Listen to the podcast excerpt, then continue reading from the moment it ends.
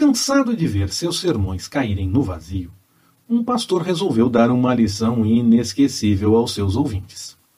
Num dos cultos semanais mais concorridos, ele subiu ao púlpito com seu aparelho de barbear, bacia, água, espuma, caneca, espelho e toalha. Nem sequer cumprimentou a igreja e, tranquilamente, colocou água na bacia, testou a temperatura, ajeitou o espelho, pegou uma caneca, fez espuma, passou na cara e começou a se barbear. Gastou vários minutos nisso, que pareceram uma eternidade para os presentes.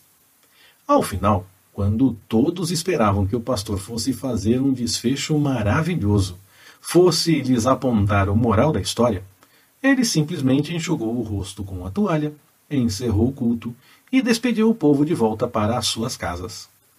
Aquela semana foi atípica. O povo comentou o fato todos os dias, tentando adivinhar o significado de tudo aquilo. Que mensagem ele quer nos passar?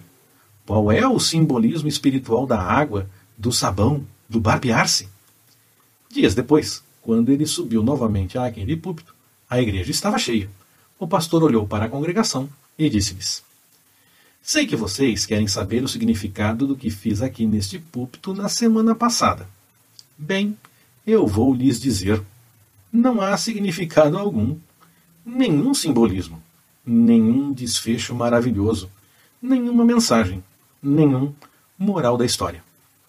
No entanto, se podemos tirar alguma lição disso tudo, é a seguinte: há anos eu venho apresentando para vocês a mensagem bíblica, mas não tenho visto nenhuma mudança em suas vidas.